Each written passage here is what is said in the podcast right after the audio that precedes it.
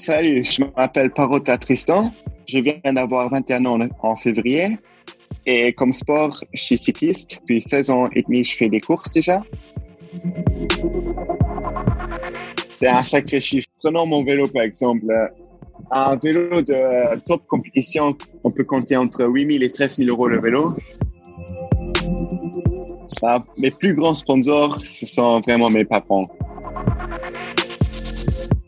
me, me soutenaient et me soutiennent encore toujours à 100%. Sans eux, je ne ferais plus de vélo. Un avantage pour les euh, jeunes sportifs au Luxembourg parce que les études de nos jours, c'est vraiment très important. Salut les sportifs, c'est Hermano. Et malgré les tracas que encore mon hébergeur m'a causé, je vous accueille pour ouvrir le septième casier des vestiaires. Ce nouveau casier s'ouvre encore sur un jeune athlète luxembourgeois. Cycliste sur route cette fois-ci. Même si nous avons réalisé cette interview à distance, Tristan m'a avoué après l'enregistrement qu'il était très ému et impressionné et vous pourrez l'entendre dans sa voix et à son émotion. Il a été sincère sur les galères qu'il a déjà traversées dans sa courte vie, mais comme il n'utilise pas le français au quotidien, on sent bien les hésitations et l'émotion. En tout cas, tout comme pour Mathieu Hoche qui se cachait derrière le troisième casier des vestiaires, je le remercie d'avoir joué le jeu. Vous le verrez, les sportifs luxembourgeois ne souffrent pas des mêmes difficultés financières que nos sportives et sportifs français. La densité étant moins importante et le niveau de vie étant beaucoup plus élevé, les instances sportives leur apportent plus facilement plus de soutien.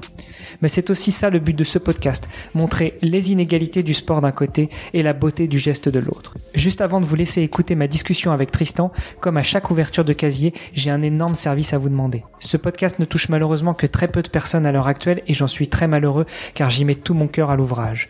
Je ne souhaite pas vivre de ce podcast et encore moins vous embêter avec de la publicité, mais plus je recevrai de sportives et sportifs prestigieux et plus nous pourrons les aider grâce au projet que je suis en train de finaliser. Et pour ça, il va falloir que l'on enregistre des records d'audience. Alors une seule solution, il faut que le podcast soit connu et reconnu. Je compte donc sur vous pour aller dès maintenant sur Apple Podcast, laisser une note 5 étoiles et une revue. Le faire aussi avec tous les comptes des membres de votre famille et de vos amis et enfin les inciter à nous écouter et à laisser aussi de bonnes notes. Allez, assez parlé, je vous laisse avec Tristan.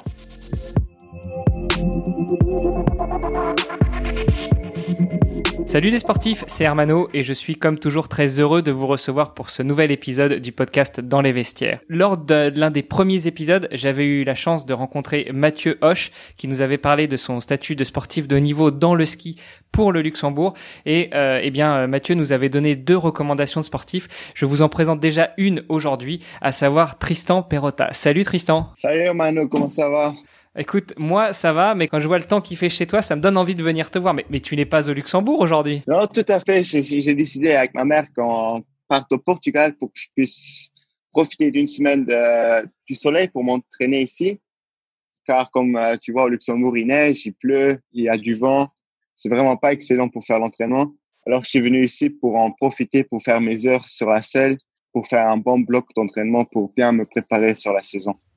Ok, bah on va on va détailler un petit peu tout ça, mais effectivement, juste avant qu'on rentre dans le vif du sujet, euh, bah, je te laisse le micro pour que tu nous dises euh, qui tu es et puis euh, bah, ce que tu fais comme sport et, peut-être quels sont tes, tes, premiers objectifs là, parce que tu nous dis que tu prends une semaine au Portugal pour te préparer, pour profiter du temps, enfin du moins ne pas être coincé avec le temps pourri luxembourgeois et tous les risques que ça peut impliquer dans ton sport. Donc voilà, le micro est à toi, fais-toi plaisir, vas-y. Salut, je, je m'appelle Parota Tristan. Je viens d'avoir 21 ans en février et comme sport, je suis cycliste. Depuis ma première course, j'ai fait à 4 ans et demi. Ben, ça veut dire depuis 16 ans et demi, je fais des courses déjà. Et tout à fait, je suis ici au Portugal pour profiter du temps, pour euh, faire beaucoup d'entraînement, pour profiter du soleil, pour bien préparer ma saison, car ça va être une longue saison. Les cyclistes, on roule pas les courses pour rouler, mais on, on veut gagner. Donc, euh, il faut bien s'entraîner pour cela, bien être préparé, bien se soigner et avoir un encadrement de ouf. Sinon, ça ne marchera pas.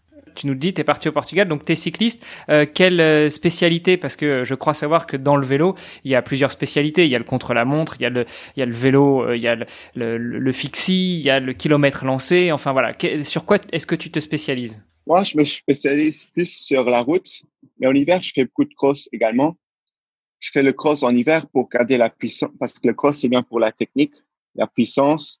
Alors, si on fait pas de, compétition en, hiver, alors on, on fait seulement de l'endurance on perd la, la, puissance. Et ça, c'est très important pour la route, pour tous les relancements. Mais principalement, je me focalise sur la route et j'aimerais aussi devenir pro sur la route. Mais le cross, c'est pour, euh, c'est pour garder le rythme de course, pour garder la puissance donc le cross en vélo, parce que quand on parle de cross en course à pied, je pense que les gens voient bien. Sur le vélo, c'est quoi? C'est plutôt du VTT ou ça reste du vélo de route, mais adapté pour des conditions un peu plus spécifiques? En fait, ça s'appelle cyclocross. C'est en fait un cadre de route avec un guidon de route, seulement avec des pneus un peu plus larges que ce route, mais moins larges qu'en VTT. Et en fait, ce sont des courses qui durent entre 50 minutes et une heure. Où du départ, c'est à bloc jusqu'à la fin et ça se, euh, ça se déroule en hiver parce qu'on roule seulement pratiquement sur l'herbe, sable, boue. Et souvent, il faut aussi euh, descendre du vélo pour courir des escaliers, pour sauter à travers des barres. Et c'est principalement, c'est, le cross, c'est vraiment 60 minutes et sur le départ, tu pars et c'est à bloc toute la course. Il n'y a pas d'un moment de repos. Et ça, c'est bien pour, euh, pour le cœur parce que ça, ça entraîne bien le cœur parce que tu es tout le temps à bloc. Et oui, c'est ça le cyclocross. C'est entre VTT et route, avec un cadre de route, avec des pneus allant plus vers le VTT que sur route. Donc le cyclocross en vélo est à l'image du, du cross country en course à pied, euh, mais par contre, il me semblait que justement pendant l'hiver, on en profitait un petit peu plus pour travailler le foncier, pour travailler l'endurance. Là, tu nous dis que toi en hiver, tu vas plutôt travailler le cardio, la relance, euh, la, la, puissance. Donc on est un petit peu, on est un petit peu à l'opposé de la préparation habituelle, non? C'est exact.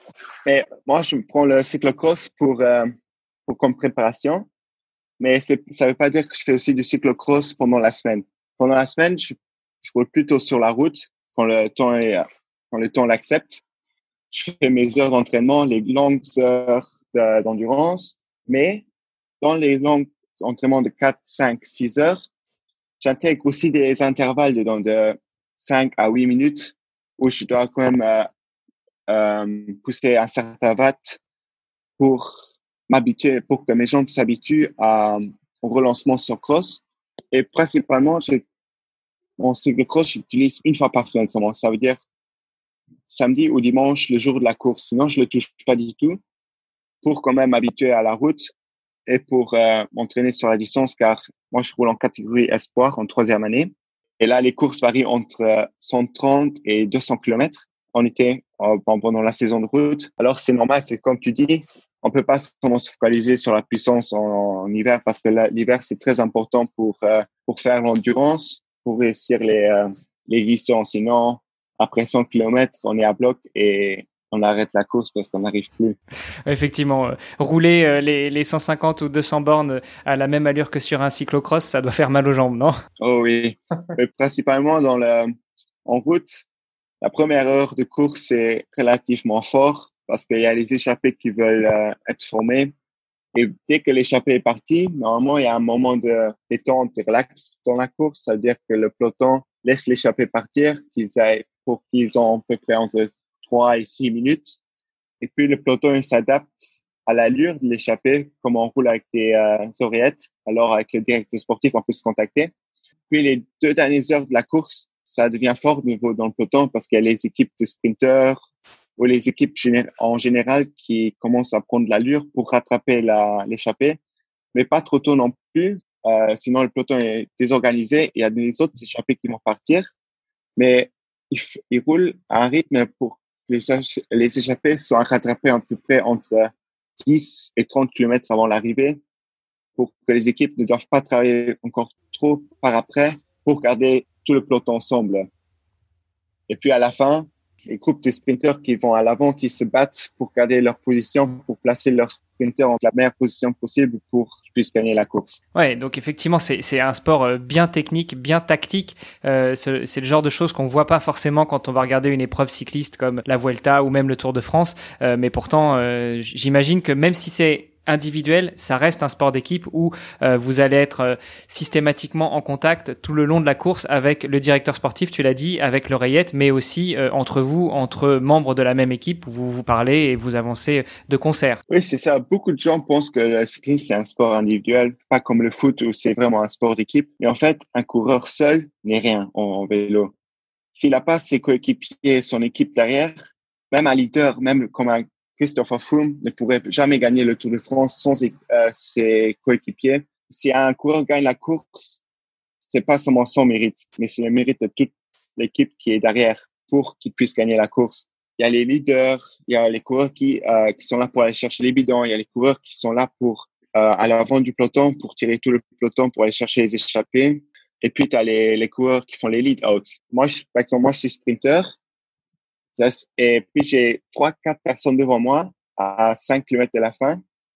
Et chacun, à son tour, roule à fond à l'avant. Et puis, il y a le dernier devant moi qui roule à bloc, à bloc, à bloc jusqu'à, on dit, on dit 300 mètres avant l'arrivée. Puis, il s'écarte et moi, je me lance, je lance mon sprint. Et ça, c'est un lead out. Alors, un coureur sans son équipe, ça va pas. C'est c'est pas si individuel que ça. Alors juste avant qu'on passe sur les autres questions et j'en aurai plein notamment sur le cyclisme et peut-être sur, sur toi, euh, on, on l'a brièvement évoqué parce qu'on a dit qu'on avait on n'avait pas la même météo là actuellement, mais tu nous l'as pas dit. En fait, tu es luxembourgeois, donc tu cours pour le Luxembourg. Moi, je suis une nationalité luxembourgeoise. Je roule aussi pour le Luxembourg. De sang, je suis portugais italien. Ma mère est portugaise et mon père est italien. Il y a dix ans, j'ai eu la nationalité luxembourgeoise pour que je puisse aussi participer au championnat du Luxembourg, parce que moi, je suis né au Luxembourg. Donc, mais euh, au début, je n'avais pas la nationalité luxembourgeoise, alors je l'ai prise.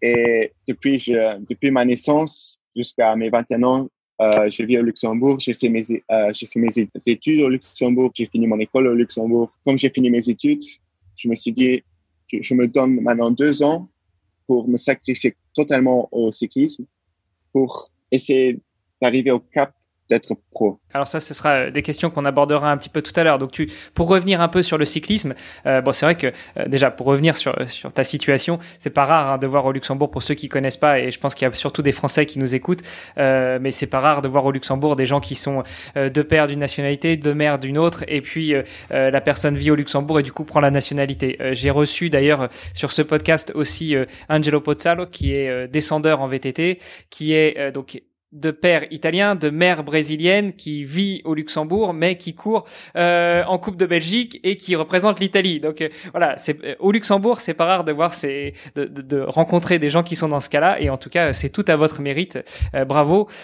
et du coup, une question, est-ce que si jamais pour une raison ou une autre, ça se passait mal avec ton entraîneur, ça se passait mal avec le staff, ça se passait mal euh, avec une équipe au Luxembourg, est-ce que tu pourrais envisager, par exemple, d'aller courir sous les couleurs portugaises ou euh, maintenant que tu as signé pour le Luxembourg, tu restes absolument ici? Ah, J'ai bien ta question parce qu'en fait, en ce moment, je roule dans une équipe belge. je roule chez CCC Chevigny depuis cette année parce que j'ai décidé de partir du Luxembourg pour euh, en restant au Luxembourg, c'est malheureux de le dire, mais on n'arrive pas très loin en, en, sport de haut niveau. C'est comme tous les sportifs pratiquement aussi. Les, si on prend beaucoup de cyclistes euh, luxembourgeois, ils sont tous partis à l'étranger parce que l'encadrement est beaucoup mieux à l'étranger. Même si le Luxembourg il commence petit, euh, petit à petit à devenir mieux, les meilleurs sont toujours c'est en Belgique, Italie, la France. Ce sont vraiment là où il y a les meilleures équipes pour euh, pour des jeunes coureurs comme moi pour réussir le cap pour devenir pro. Que, du coup, cette année, tu roules dans une équipe belge, mais, euh, mais sur les compétitions internationales, tu représentes le Luxembourg, c'est ça? C'est ça. C'est moi, je, moi, je roule chez CC, chez Vini, mais si j'ai une sélection avec la l'équipe nationale, je roulerai en, en couleur de Luxembourg. Par exemple, sur les coupes des nations, en championnat de ou les mondiaux, ça, je roulerai avec les couleurs de Luxembourg et pas avec les couleurs de mon équipe actuelle. Tu nous disais tout à l'heure que euh, le cyclisme, c'est un sport d'équipe. Euh, comment est-ce que ça se passe si toute l'année tu te prépares avec euh, ton équipe belge avec laquelle tu roules, donc qui, est, qui a le nom de votre sponsor principal, et si tu as une sélection, est-ce que tu te prépares aussi avec les autres sportifs luxembourgeois ou là c'est vraiment des compétitions qui se font uniquement en individuel? Pour commencer, normalement, j'ai un calendrier de course avec mon équipe actuelle. Et normalement, on a aussi un calendrier de course avec l'équipe nationale pour qu'on puisse comparer à peu près où on est dispo, où on n'est pas dispo, où on peut aller avec. Et par exemple, si maintenant, normalement, la fédération roule euh, pour, pour U23. Et si maintenant je suis sélectionné là, je vais pas m'entraîner avec les autres luxembourgeois, mais je vais m'entraîner euh, pour moi-même parce que j'ai chaque, chaque coureur a un autre plan d'entraînement. Alors, c'est souvent difficile de combiner les entraînements pour aller rouler en groupe. Mais par exemple, en hiver, ou comme ici, s'il y aurait maintenant les autres coureurs, c'est plus de l'endurance. Et pratiquement en hiver, tous les coureurs ont que de l'endurance. Alors, c'est, c'est plus pratique pour aller rouler en groupe. Pour faire les longues sorties, c'est aussi moins ennuyeux. Et on a, au moins, on est bien accompagné. On s'ennuie pas trop sur le vélo parce qu'après 5, 6 heures seul, ça peut quand même devenir vite fatigant, même pour soi-même et c'est toujours bien à être accompagné alors. En gros, tu roules tout le temps avec ton équipe que tu as intégrée et puis euh, quand tu as la possibilité, tu intègres l'équipe nationale, soit pour les rejoindre sur des sur des rides, sur des sorties euh, longues en hiver, euh, et puis évidemment quand il y a les quand il y a les compétitions, j'imagine que vous vous retrouvez là-bas deux trois jours avant et puis vous décrassez ensemble avant la compétition. Quoi. Par exemple, si la course c'est dimanche et la course est un peu plus éloignée, alors on part déjà deux trois jours à l'avance, comme ça on est tous ensemble.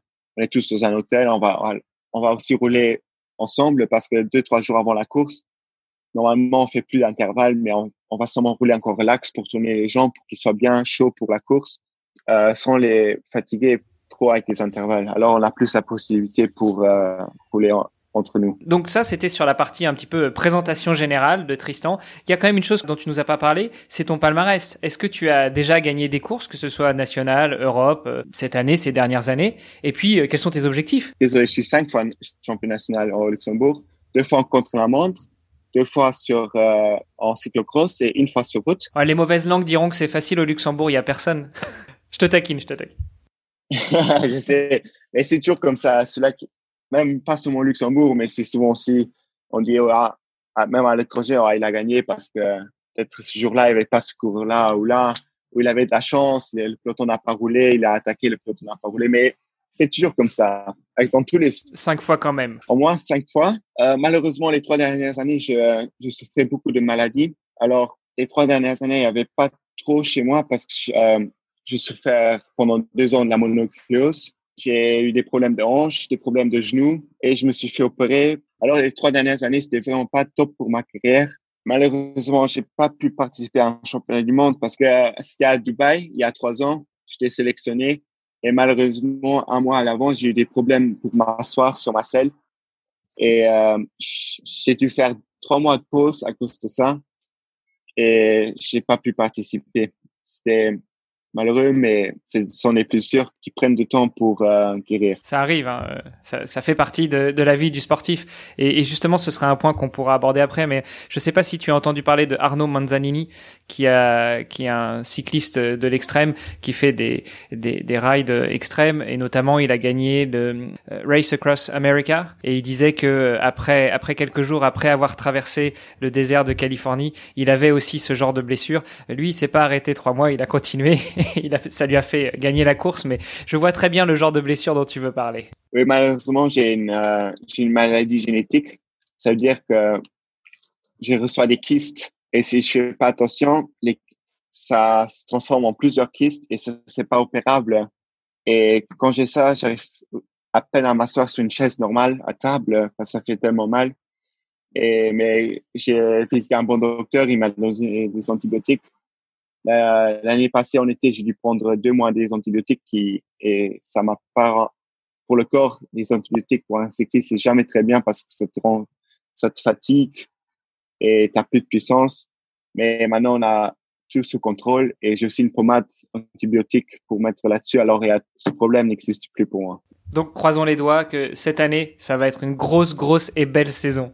Euh, revenons justement sur sur l'aspect euh, un petit peu plus de, de, de ta carrière, euh, de ta courte carrière, parce que tu es encore jeune. Tu nous as dit que tu avais commencé à 4 ans et demi, euh, tu as 21 ans, euh, tu donc t'ambitionnes d'aller beaucoup plus loin.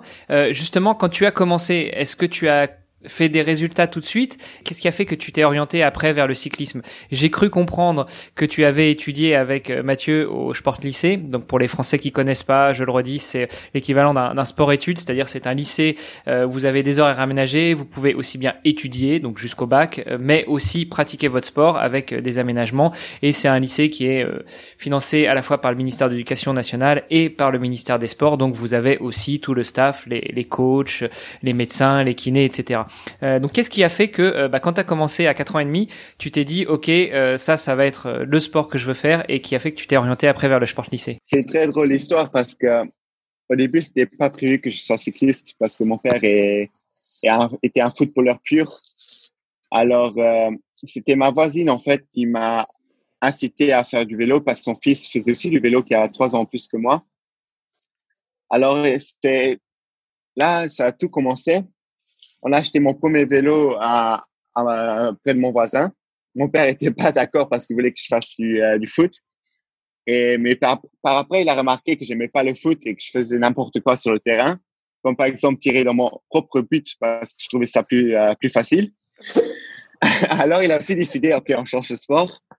Et puis là, ça a tout commencé. J'ai pris directement le plaisir. J'étais fasciné du vélo, même si je connaissais rien. Et petit à petit, a tout venu avec ça. Mes parents me, me soutenaient et me soutiennent encore toujours à 100%. Sans eux, je ne ferais plus de vélo parce qu'eux me motivent. Ils font tout pour moi. On fait des, milliers de kilomètres pour aller faire des courses. Et, euh, et en fait, depuis petit, j'étais toujours un peu plus costaud à l'époque.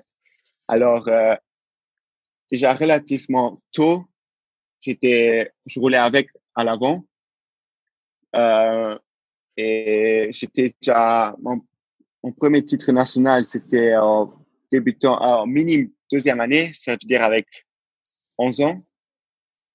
Et par avant, il y avait les Yuppies Trophy au Luxembourg. C'était euh, c'était genre des, euh, des courses aussi avec un général pendant toute l'année. Et on gagnait un maillot jaune. Et des six ans que j'ai participé avec, euh, cinq ans j'ai gagné le maillot jaune. Ça veut dire entre c'est de 6 à 12 ans. Et de 6 à 10, je les ai gagnés, sauf la dernière année, j'ai fait deuxième au général. Et puis, je suis passé au, euh, à la catégorie supérieure où on roulait plus la route, euh, vraiment que la route minime, débutant, cadet, junior et maintenant espoir. C'est cette rencontre avec le vélo, grâce à ta voisine, qui a fait que tu te sentais vraiment tout de suite très bien et que tu savais que ce serait le sport que tu, tu ferais toute ta vie. Voilà c'est vraiment, j'ai aussi jamais pensé à faire un autre sport. Je suis vraiment resté sur le cyclisme à 100%. Et euh, comme tu as dit, j'étais avec Mathieu Hoche, j'étais à je que c'est de oui, 7 ans, j'étais avec lui à, dans la même classe. Oui, le sport lycée, c'est vraiment un, avantage pour les euh, jeunes sportifs au Luxembourg parce que les, les études de nos jours, c'est vraiment très important et il faut aussi les faire. Mais je pense que c'est autorise aussi à côté des études qu'on puisse faire à 100% notre sport. Comme par exemple, euh, ils nous laissent aller au stage pendant les études et tout ça, ils nous, ils nous soutiennent. Alors, c'est c'est une bonne initiative qu'ils ont fait au Luxembourg. Ça, je suis, je suis 100% d'accord avec toi et je connais d'autres, d'autres jeunes qui sont passés par le sport lycée. Mais alors justement, qu'est-ce qui a fait euh, que euh, quand tu devais passer de, de l'école au lycée, euh, tu as décidé de t'orienter vers le sport lycée? Est-ce que c'est ton entraîneur du club?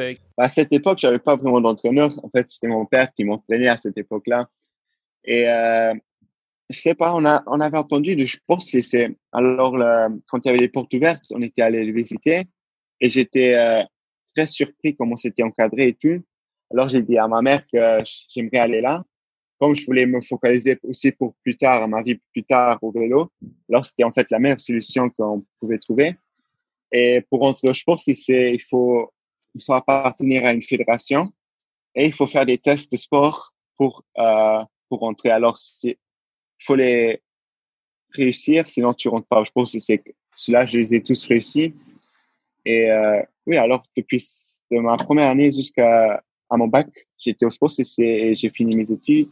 Et maintenant, je me consacre au vélo à 100%. Après le bac, pour l'instant, pas d'autres études. De toute façon, de ma part, moi, je n'étais jamais trop études, mais j'ai quand même fini mes études parce que c'est important, mais j'envisage pas par après aller faire comme euh, d'autres études comme l'université.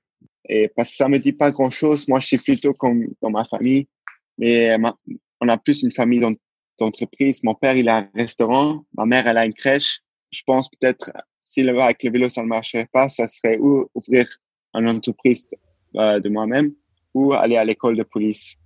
Parce que j'aime euh, j'aime bien le travail qu'ils font et ça m'intéresse aussi beaucoup. Là, tu as un peu anticipé sur les questions que j'aurais pu avoir après relatives à ta reconversion, mais, mais c'est très bien. On a déjà abordé ce sujet de la reconversion, c'est-à-dire même si t'as pas fait de longues études, au moins tu as eu ton bac et puis euh, tu as déjà une idée de ce que tu voudrais faire si jamais ça ne marche pas dans le vélo, soit t'orienter vers l'entrepreneuriat, soit euh, intégrer la police. Euh, bah, justement, revenons maintenant sur ta carrière. Tu nous as dit que tes parents t'ont toujours soutenu depuis euh, le premier jour où t'es monté sur un vélo, enfin depuis le deuxième, parce que le premier, je crois que ton père, il, il se demandait si t'allais faire quand même du foot et il s'est vite rendu compte que ça marchait pas.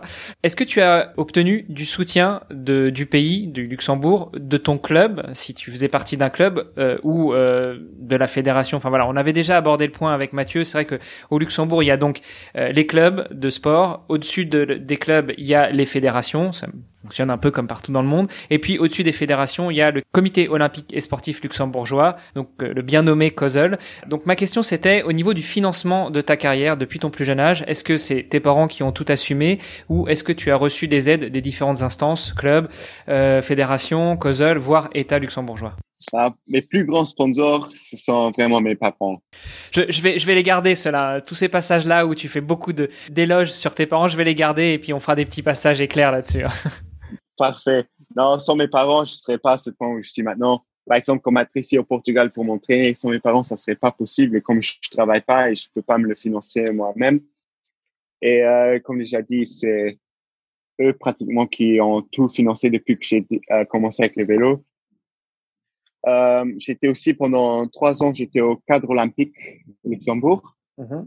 Mais malheureusement, j'ai dû sortir parce que, euh, parce que j'avais beaucoup de blessures et je pouvais pas faire des compétitions. Alors, ils m'ont sorti du cadre, ce qui est aussi compréhensible mm-hmm. parce que là, je recevais aussi une bonne aide pour, euh, j'avais en fait deux rubriques. J'avais une fois une rubrique pour euh, matériel, euh, pour voyage et tout. Et j'avais une rubrique pour euh, des soins médicaux et autres soins qu'il fallait faire pour si on est malade ou des trucs comme ça. Du club, du vrai argent, on reçoit pas, mais c'est plutôt des vêtements de, de course pour pour faire les entraînements ou pour faire les courses. C'est ils nous financent en ce terme-là. Et de la fédération, on, on reçoit pas grand chose. C'est aussi principalement plus vêtements que eux, ils payent le transport et l'hébergement et la nourriture si on part avec eux à, à des courses. Mm-hmm. Mais par exemple, si on part au stage avec eux, c'est ils prennent un, ils payent un certain un, un, montant, mais nous on doit aussi payer encore un montant avec.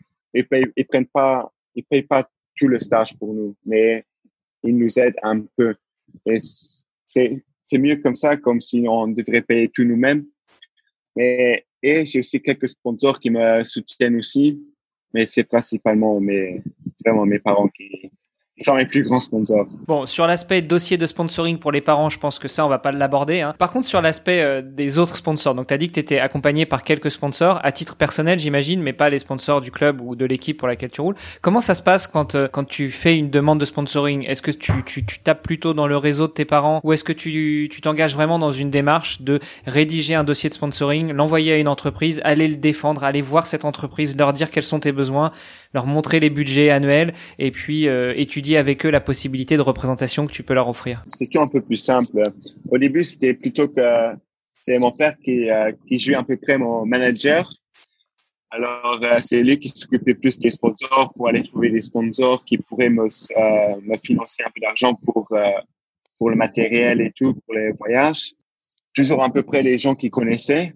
Et puis, il y a deux ans, j'ai eu un contrat avec Andy Schleck, avec son magasin, avec lui personnellement et euh, son magasin de vélo. j'avais un contrat pendant deux ans. Et après deux ans, on a arrêté parce que j'avais des, de nouveau, malheureusement, des blessures et je pouvais pas rouler pendant un certain moment.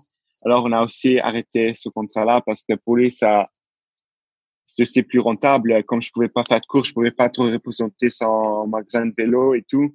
Et maintenant, de nouveau, j'essaie, je suis en train d'essayer de nouveau, à petit à petit, que mon nom apparaisse dans les, dans les journaux, comme en hiver où j'ai, j'ai participé au cross. J'ai gagné tous les crosses au Luxembourg cet hiver, maintenant en 2019.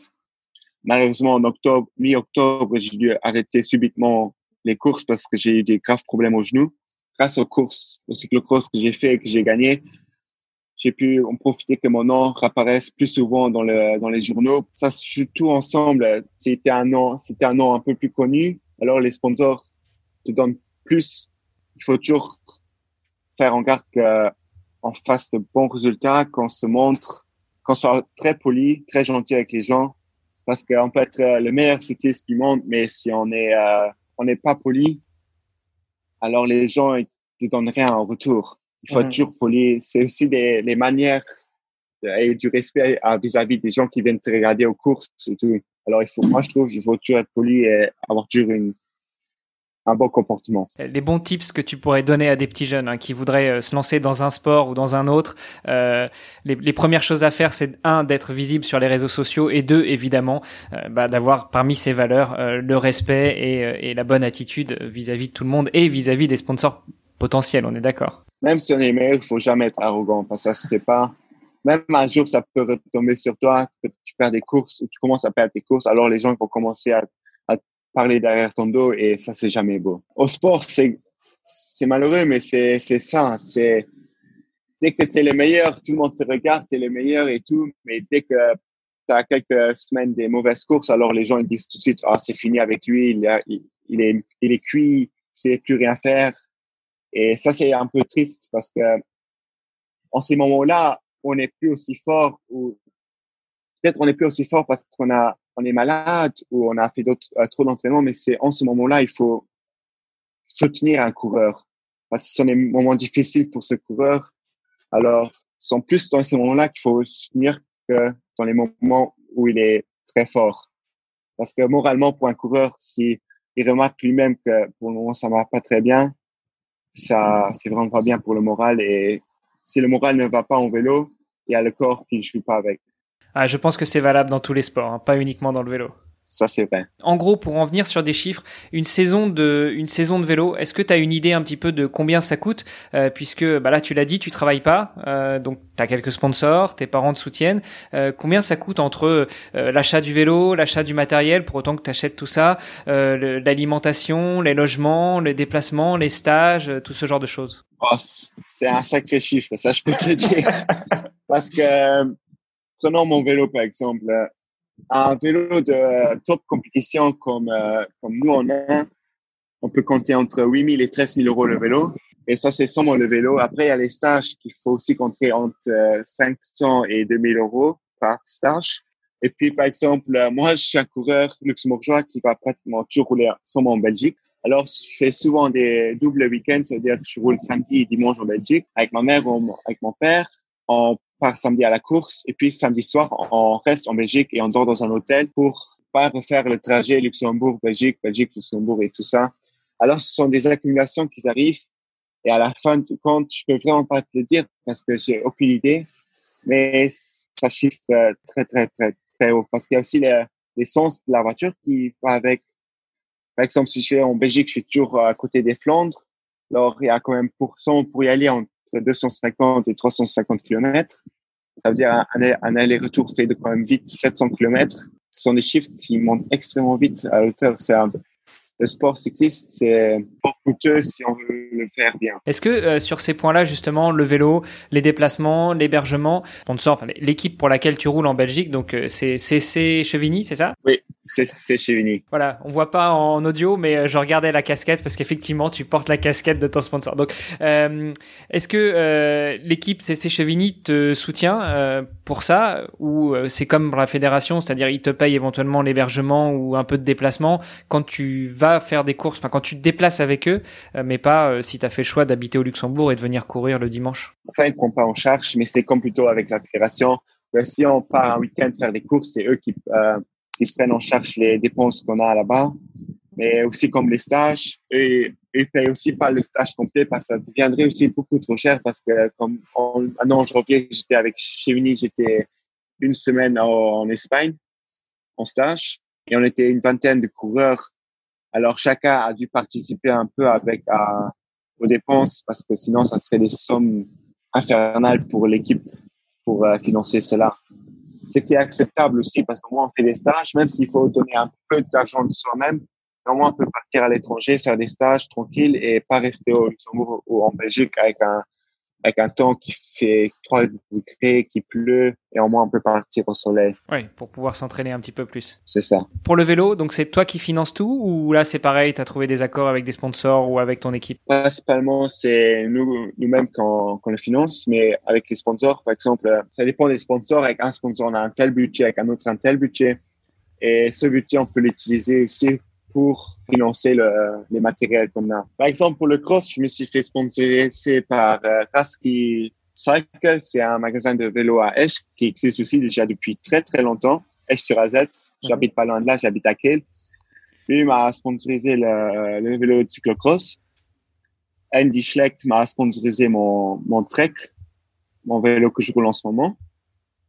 Et maintenant, je vais me faire sponsoriser par Escape. C'est un magasin de vélo au Luxembourg qui se situe à Bertrange.